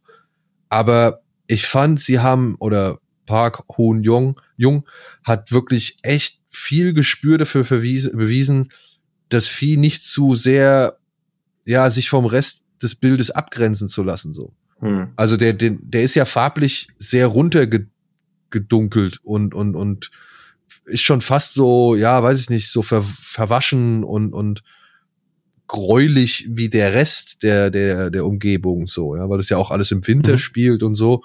Und ich finde, wie er den Tiger einsetzt und was er da so gemacht hat, das fand ich äußerst geschickt. Und, und das fand ich, ja, hat mich, hat mir sehr gut gefallen. Und ansonsten muss ich sagen, ja, der Film ist auch echt lang. Hm. Und ich weiß auch nicht, ob wirklich jede Szene gebraucht werden muss oder ob man auch wirklich drei Minuten heulen muss am Stück. Aber irgendwie hat mir das gefallen, dass der Film sich an manchen Stellen dann doch noch mal die Zeit nimmt, die er sich nimmt, um auf irgendwie Begleiterscheinungen einzugehen, die meiner Ansicht nach dann letztendlich auf das einzahlen, was am Anfang ja wie so ein Jägerdrama wirkt, dann zum fast schon Creature-Feature wird, gewisse mononoke-eske Züge in sich trägt und dann meiner Ansicht nach zu so einem Sinnbild für Korea eben wird, beziehungsweise für den Umgang Koreas mit der japanischen Besatzung. Hm. Aber bei dir, bei dir darf man nichts, ne? Drei Minuten heulen, fünf Minuten tot sein. bei dir darf man. Minuten nein, darf man nichts länger. Nein, nein, nein, nein, nein. Länger als, länger als eine Minute darf man keine eigene, keine, keine emotionale Ich wollte damit, das, das hat nichts mit mir zu tun, diese Aussage. Ich sage nur, dass ich verstehen kann, wenn Leute sich das angucken und da heult dann jemand drei Minuten, dass die dann sagen, ey, Alter, komm, jetzt wird's mal Zeit. Ja. Was sind das nee, für also, Geräusche? Bei mir wird gerade gebohrt. Ich glaube, ich glaube, ich glaub, Tinos Nachbarn haben Sex. Also.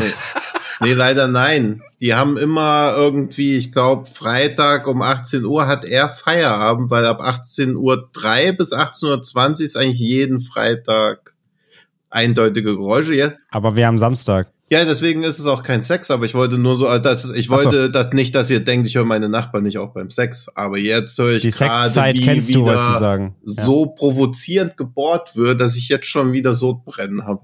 Aber es hat gerade auch schon wieder aufgehört. Hoffentlich ja. wird nicht drei Minuten gebohrt, das mag Daniel bestimmt auch nicht. ja, ich finde auch diese bei bei The Tiger sind auch einzelne Szenen finde ich auch deutlich zu lang, aber gerade die, bei denen man denken würde, dass die jetzt zu lang sein würden, sind dann wieder erstaunlich kompakt gefasst. Also das finde ich auch merkwürdig, weil natürlich ist dieses, dass es dann irgendwie so umtrifft und wieder auch natürlich zu so einer persönlichen Geschichte wird. Das ging erstaunlich schnell. Da dachte du, da wird länger dran rumgehadert aber teilweise natürlich ja. Also da 20 Minuten rausnehmen oder straffen geht sicherlich auch, aber das ist halt auch wieder dieses, je historischer oder je epischer es im südkoreanischen Kino wird, desto redundanter halt leider auch oft. Aber, also ich finde es zu verschmerzen. Ich, also es ist aber nichts, wo ich so denke, hey, gut, dass diese Szene auch noch drin war, weil du merkst ja sehr, dass alle Szenen schon dazu führen sollen, dass du dich auch noch mehr mit den Figuren identifizierst, aber so ganz gegriffen hat's mich halt nicht. Also ich habe da schon zugeschaut, aber natürlich war ich dann nicht so, dass ich so dachte, oh, bitte lass jetzt alles gut ausgehen oder so, sondern man ist trotzdem die ganze Zeit in dieser Haltung, hey, wenn der Tiger jetzt noch 30 Leute frisst, war es ein noch besserer Film. Das ist halt immer so das große, das große Problem, was ja auch so Filme wie Der Geist und die Dunkelheit haben, dass man ja trotzdem eigentlich sehen will, wie es, also man will eigentlich immer so ein Creature-Feature haben bei so Filmen. Ich muss aber sagen, ich finde das, ich finde das uh, The Tiger das ganz gut balanciert hat, ja. weil mhm. ich muss sagen, dass die Szenen, die nicht so spannend waren, standen eigentlich immer relativ kurz für mhm. sich. Ich fand, die ausladenden Szenen waren immerhin dann meistens die, in denen aber auch was passiert ist, in denen Dynamik drin war. Diese Waldstreifzüge, ja, allein dieser, allein diese, diese Jagd, wo dann sich eben der Sohn anschließt, mit bis hin dann in diesem Wolfsden äh, mhm. da drin.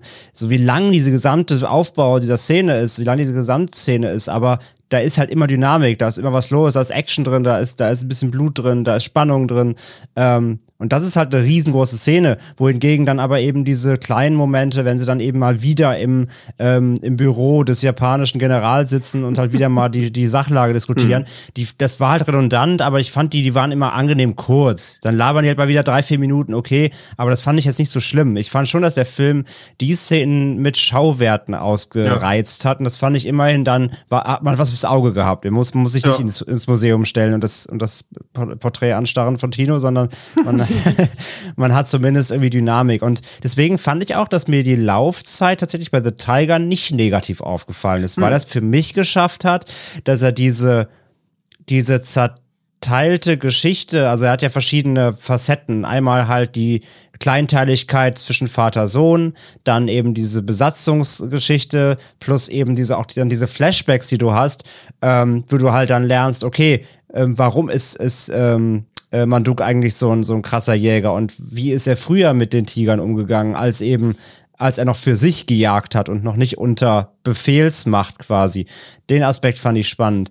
Dann halt auch eben, wie wir schon gesagt haben, wofür der Tiger da eigentlich auch als Symbolbild steht, ne? Dieses Machtspiel auch der Japaner, die halt hier letzten Endes halt einfach ein Tier ausrotten wollen, einfach nur um ihre eigene Macht zu demonstrieren. Also auch dieses, ne, wie natürlich dieses, die, die Unterdrückung der Natur durch den Menschen ist da ja auch ganz stark drin, ähm, einfach nur aus, aus eigenen Macht, Machtgefällen heraus, bis hin dann eben zu diesem, ja, fast schon Gleichnis, wo es ja dann auch sehr mythisch wird und, und äh, ne, Mann, Mann und Tiger, die im Grunde eigentlich irgendwie das gleiche Schicksal teilen auf Mhm. ihre Art und Weisen und so ein bisschen so Nemesis haben, gleichzeitig irgendwie nicht ohne sich können und äh, war dann natürlich auch in seiner Ausführung, wie Daniel es auch genannt, so ein bisschen monolog-esk, also fast schon in die Fantasy-Richtung, waren natürlich Sachen dabei, die so rein, das würdest du in einer, in einer Nat Geo-Doku nicht sehen, ist klar, aber die natürlich rein für den, finde ich, für den Filmaspekt, diese Gleichung aufzusetzen,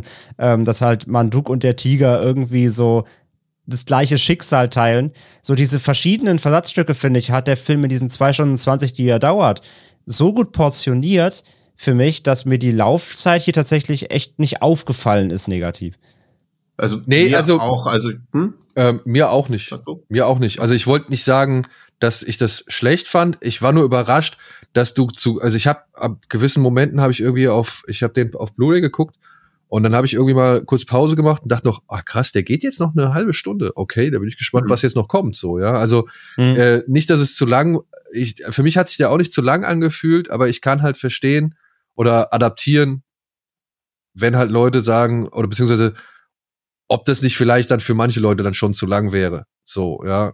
Ja, aber ich finde halt auch, was er auch schön macht, deswegen, also ich finde es auch kritisch, dass er jetzt rauskommt, weil diese sieben Jahre Special Effects Weiterentwicklung ja quasi auf der Strecke bleibt, aber vom Publikum indirekt ja trotzdem erwartet wird. Aber er füllt ja auch diese immer größer werdende Nische von oder diese Lücke von klassischen Abenteuerfilmen. Sowas fehlt ja eigentlich komplett, dass man sowas hat.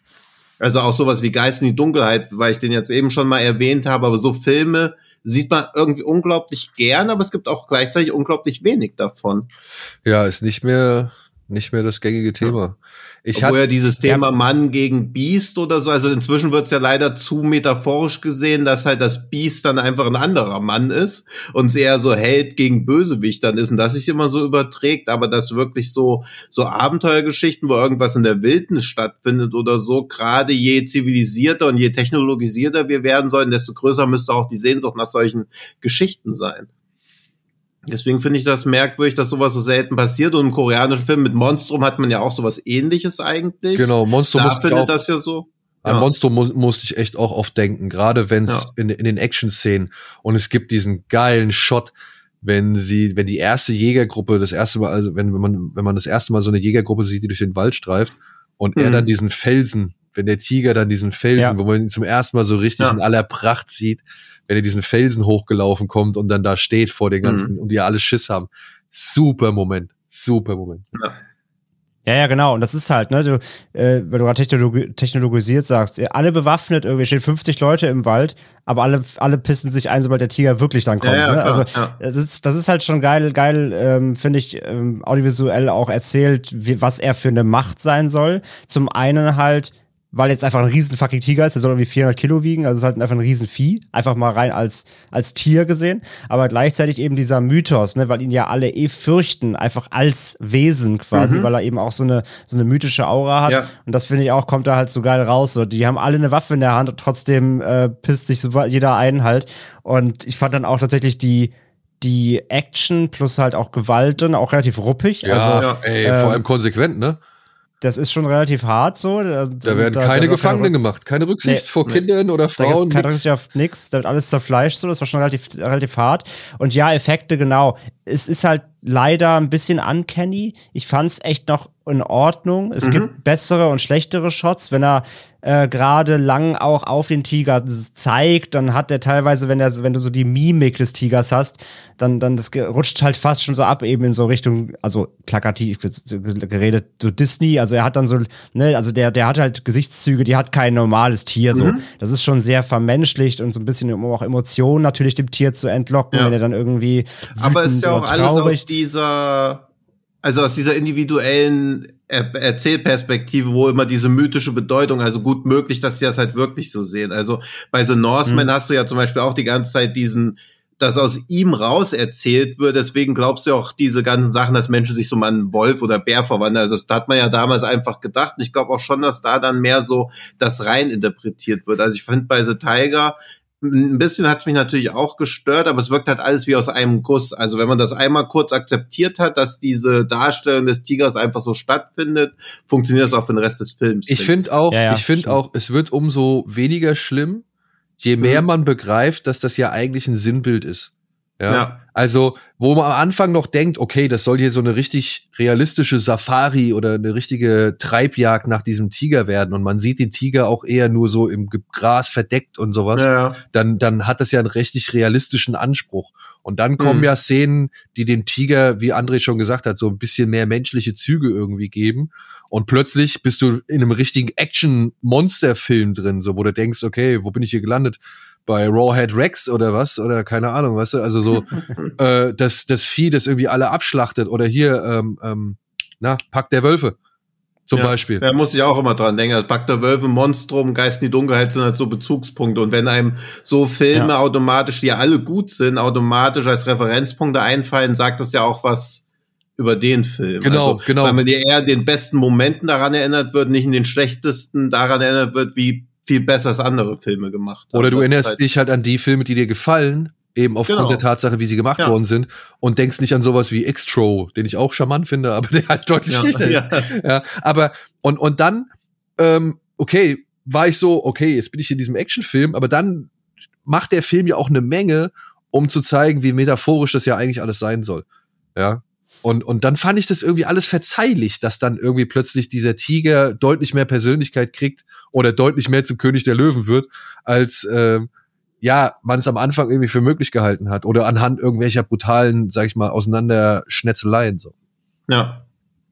Und ich habe mal ein bisschen geforscht, ne? Das ist tatsächlich was heißt geforscht? Ja, aber ich habe mal ein bisschen rumgeguckt und ich habe tatsächlich so einen, einen, Artikel gefunden, hkw.de, irgendwie Taxidermy of Time, Tigers as the Chronotope of Continual Coloniality in Korea. Und das war wohl wirklich, ähm, während, also in dieser, auf dieser mhm. Seite gibt es einen Text oder eine Textpassage steht, während der japanischen Besatzungszeit wurde auf der Grundlage eines staatlichen Gesetzes ein unmenschliches Projekt zur Ausrottung von Schädlingen durchgeführt, das besagte, dass alle für den Menschen schädliche Tiere gejagt werden. Das Projekt, mhm. das unter dem Generalgouverneur von Korea durchgeführt wurde, stufte viele der einheimischen Arten von überlegenen Raubtieren im koreanischen Ökosystem wie Tiger, Leoparden, Bären und Wölfe als Schädlinge ein. Darauf nimmt der Film auch Bezug, weil er halt sagt, mhm, wenn die mhm. Tiger nicht da sind, dann nehmen die Wölfe und ich glaube irgendwas anderes äh, ja. äh, äh, nehmen dann wieder Überhand. Diese ja. Einstufung bedeutete, dass diese Arten das ganze Jahr über ohne Genehmigung oder Begrenzung der Zahl der getöteten Tiere gejagt werden durften. In der Zwischenzeit wandelte sich die koreanische Landschaft und die japanische Herrschaft dramatisch von einer Agrarlandschaft zu einem pulsierenden modernen Topos des bürgerlichen Lebens. Alle Tiere, auch die kolonialen Koreaner, wurden durch die radikale Umgestaltung ihrer Territorien und Lebewesen zutiefst geprägt. Also die Japaner, das ist das, das finde ich das Krasse. Also ich habe mich die ganze Zeit gefragt, was soll das? Ja, also warum braucht er jetzt aus, ausgerechnet so viele Tiere so? Aber je länger dieser Film ja auch dann voranschreitet, merkt man ja, dass da so eine richtige Zersetzung stattfinden mhm. soll. Und das ja. fand ich auch noch mal krass so, ne? Dass ja, das finde ich auch gut. Dass das das halt ja. Entschuldigung, nur eine, dass die, das, nee, nee, ja. das wirklich gezeigt worden oder oder dass wirklich noch mal darauf Bezug genommen wird, wie wie wie wie stark die Japaner Korea unterwandern wollten so, mhm. ja? Also das fand ich auch nicht schlecht, in so einem Film irgendwie dann nochmal wahrzunehmen. Ja, genau, wie, wie beiläufig das halt ja. ist, wie man da halt noch so eine Geschichtslektion bekommt, die man bemerken kann, aber nicht muss, weil sie halt nicht so reingedrückt wird, sondern es passiert halt auf so einer anderen Ebene. Das mag ich auch, dass das, dass sowas ja einfach möglich ist. So wie auch Geist und Dunkelheit natürlich auch viel über Kolonialismus zeigt und so, weil er natürlich dann trotzdem auch dann irgendwie zwei Weiße kommen müssen, weil die Afrikaner ihr eigenes Problem nicht geregelt kriegen, wo man auch denkt, na, wahrscheinlich würden die ihr Problem schon geregelt bekommen. Ihr kommt halt einfach nur wie so Herrenmenschen jetzt hier reingestapft und reißt das alles an euch und bezieht sie auch gar nicht mit ein. Und sowas hat ja Tiger dann auch irgendwie, dass da noch so eine, also über die Gesellschaft an sich und die damalige Situation, weil dieses und politisch halt auch, ja. die politische, also diese Ausrottungs, diesen Gedanken kann man ja, wenn man berücksichtigt, dass das der aktuelle Wissensstand war. Es ergibt ja irgendwie auch Sinn. Wenn alles weg ist, was einem gefährlich werden kann, kann einem nichts mehr gefährlich werden. Aber dann realisiert man erst, dass ein Ökosystem so nicht funktioniert. Ja. Aber vorher klingt's ja komplett logisch, dass man sich so denkt, ja klar, da ist nichts mehr, was uns gefährlich werden kann, bis man merkt, genau das wird jetzt gefährlich. Aber das war den Japanern vermutlich dann auch egal. Ja, ja, klar. Weil ja. die ja auch eigene Arten eingeführt haben. So. Also ja, es ist ey wirklich. Ja, da wird halt mit so einem krassen Gestaltungswillen rangegangen, der halt einfach nur destruktiv ist. Und das finde ich schön, dass das auf so einer Ebene noch so mitgegeben wird, weil man, weil das ja natürlich für die damalige Situation und die damalige Zeit besonders war, aber eigentlich ist das ja eine komplett universelle Aussage. Also, dass man halt in bestehende komplexe Systeme nicht einfach von außen eingreifen kann. Genau, genau. Ja. Also, So, apropos bestehende und komplexe Systeme, kommen wir zum Schrecken vom Amazon. Weil Daniel Ah. hat nämlich einen neuen Modus erfunden, den er gleich pitchen wird. einen neuen Modus. Naja, okay. Also, The Tiger, meiner Ansicht nach empfehlenswert, wer auf koreanisches Kino Ja, steht, absolut. auf Abenteuerkino steht und vielleicht sich so auch noch ein bisschen, ja, äh, blutig unterhalten lassen möchte, der Mhm. kriegt hier auf jeden Fall eine gute Packung. Ja. Muss ich vielleicht auf Und ich fand ihn sogar teilweise wirklich rührend. Also er hat euch Ja, ja, also es ist echt gute, gute Mischung aus allem. Der ging mir teilweise echt ans Herz. und, also ey, ich, also wirklich, auch durch Schauspiel halt, ne? Also er hat äh, Choi Min Sick, ne, ist natürlich auch, mit Sick macht's halt Ja. wieder fantastisch so, ne? Ja. es ist halt nur wirklich traurig, dass der Film halt erst jetzt kommt. Wirklich Ja. erst jetzt. ja, immerhin kommt aber er immerhin überhaupt. kommt er, ja. Ja. Sei Ja. wie die Sonnenuhr, seh die heiteren Stunden nur. Gut. Damit bei, äh, kommen wir zum Schrecken vom Amazon. Glitschig, giftig, euphorisch. Der Schrecken vom Amazon. Ähm, und ja, ich hatte ja das letzte Mal, als André da war, den beiden eine Aufgabe gestellt. beide haben sie tatsächlich gelöst. Es war, äh, haben beide kamen auf American Werewolf. Und jetzt habe ich mir überlegt, komm, jetzt dürfen beide mal einen Schrecken vom Amazon vorstellen und wir wollen errechnen, wer am Ende dann den eigentlichen Schrecken vom Amazon machen darf. Oder wer halt dann in der, in der ursprünglichen Reihenfolge ist. Es ist kompliziert, ich weiß. Aber heute, ich weiß nicht, wer macht heute? Macht André oder macht Tino? Ich mach heute. Tino. Heute macht Ja. Tino. Wir werden versuchen zu erraten. Sollten wir beide nicht erraten, kriegt Tino zwei Punkte. Sollte einer von uns was erraten, kriegt derjenige einen Punkt, der es erraten hat, und Tino kriegt einen Punkt für denjenigen, der es nicht erraten hat. In der nächsten Woche stellt André dann einen Film vor und wir checken halt am Ende gleiches Prozedere. Wir checken halt am Ende, wer die meisten Punkte gesammelt hat und der darf dann offiziell mit dem Schrecken vom Amazon weitermachen. Warum einfach, wenn es auch schön umständlich geht? So, Willkommen bei Memoria. Ja, ich, ich wollte gerade sagen, alles, Ja. alle Zuhörer denken sich gerade nur, so kann ich einfach Memoria gucken, das ist einfacher. Gut. Okay, gut. Dann lege ich mal los. Also eine Ein-Sterne-Review, obwohl sie am Ende eine andere Aussage trifft, aber sie ist generell relativ angenehm schizophren. Also, geht los. Leichte Spoiler. Achtung, die Prämisse dreht sich massiv um die Themen Rache und Inzest. Das ist nun eine Frage des Geschmacks. Mich persönlich stört es nicht, vorausgesetzt es ist logisch, nachvollziehbar und ganz gut gemacht. Es ist aber nicht logisch. Die Reaktionen und Beweggründe sind wohl massiv übertrieben. Teilweise geht das Ganze Pathetische über und der Film macht sich lächerlich. Manche Szenen sind einfach nur unrealistisch und man merkt ihnen regelrecht an, dass sie spektakulär sein wollen. Das hat nichts mit Tarantino zu tun, sondern wirklich einfach sich selbst demontieren. Manche Szenen sind unnötig lang gezogen, ohne interessant zu sein. Das Blut, so schlimm ist es nun auch nicht. Zum Beispiel im Vergleich zu I Saw the Devil ist das hier eine regelrechte Komödie. Äh, Der Film dürfte davon profitiert haben, dass er so radikal und selbstbewusst ein bekanntes Thema neu verpackte, sei es auch noch so unlogisch konstruiert und konsequent in einen Action-Thriller-Rahmen cinematografisch ordentlich umsetzte. Deshalb wohl die positive Kritik überall.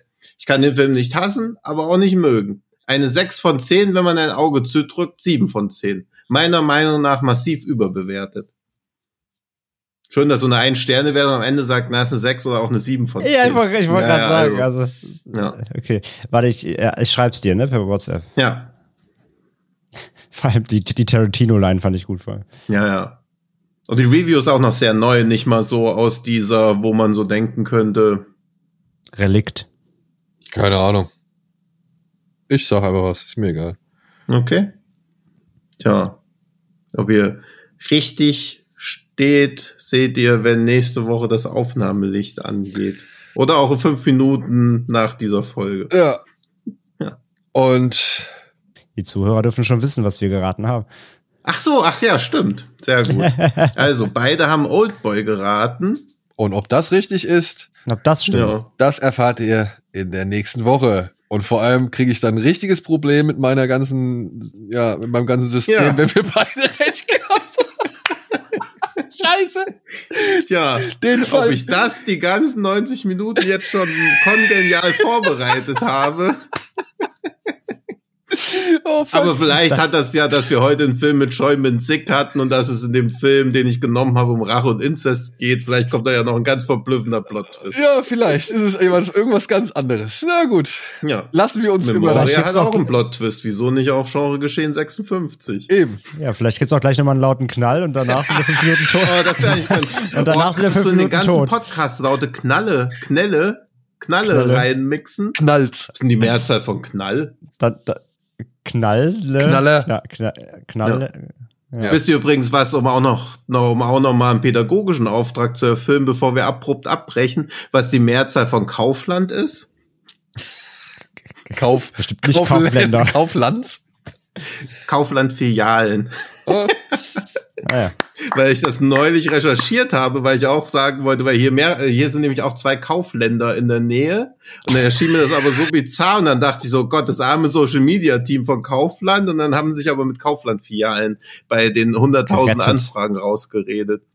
Ah, okay. okay. Und so hat Ja, das halt Problem jeder ist sein mit Hobby. den Sounds, mit den Sounds, ich glaube, das Problem ist danach, äh, deabonnieren uns die Hälfte unserer, unserer Subscriber, deswegen lassen wir Ja, das. vielleicht können wir auch viral gehen damit. Ja, vielleicht aber auch nicht. Ja, Ach so, so ein Knall. Hä? Ja, So ein, Ja, Ach ein, komm, ein. ein. Den haben wir doch schon. Ha. Ha! Sehr gut. Gut. Und außerdem, außerdem viral geht nur auf TikTok. Und Ach so. Ach so, gut. Und mit dieser, mit diesem Knaller-Gag und mit dieser Knaller-Information verabschieden wir uns dann doch hier Gehen mal. wir jetzt alle aufs stille Örtchen, um unseren ganz persönlichen Tiger zu jagen. ich wollte noch mal die Filme zusammenfassen, die wir hatten. Mhm. Daniel mich ganz entgeistert anguckt. Stille Örtchen ist das, was mich äh, getriggert hat. Denn da muss ich jetzt auch gleich mal hin. Aber Ja, vorher natürlich, aber vorher natürlich äh, hoffen wir, dass ihr auch noch mal bei unseren Kollegen von Fred Carpet vorbeischaut, dass ihr uns auf den diversen Plattformen folgt oder auch vielleicht bewertet, zum Beispiel bei Spotify oder iTunes. Über ein Abo freuen wir uns natürlich immer. Sagt's gern euren Freundinnen und Freundinnen weiter, die auf schöne Filme und gute Unterhaltung stehen. Und ja, hoffentlich bis zur nächsten Woche, die mit einem Knalleffekt wahrscheinlich den Schrecken vom Amazon auflösen wird. bis dahin, Genau. macht's gut. Tschüss. Tschüss. Tschüss.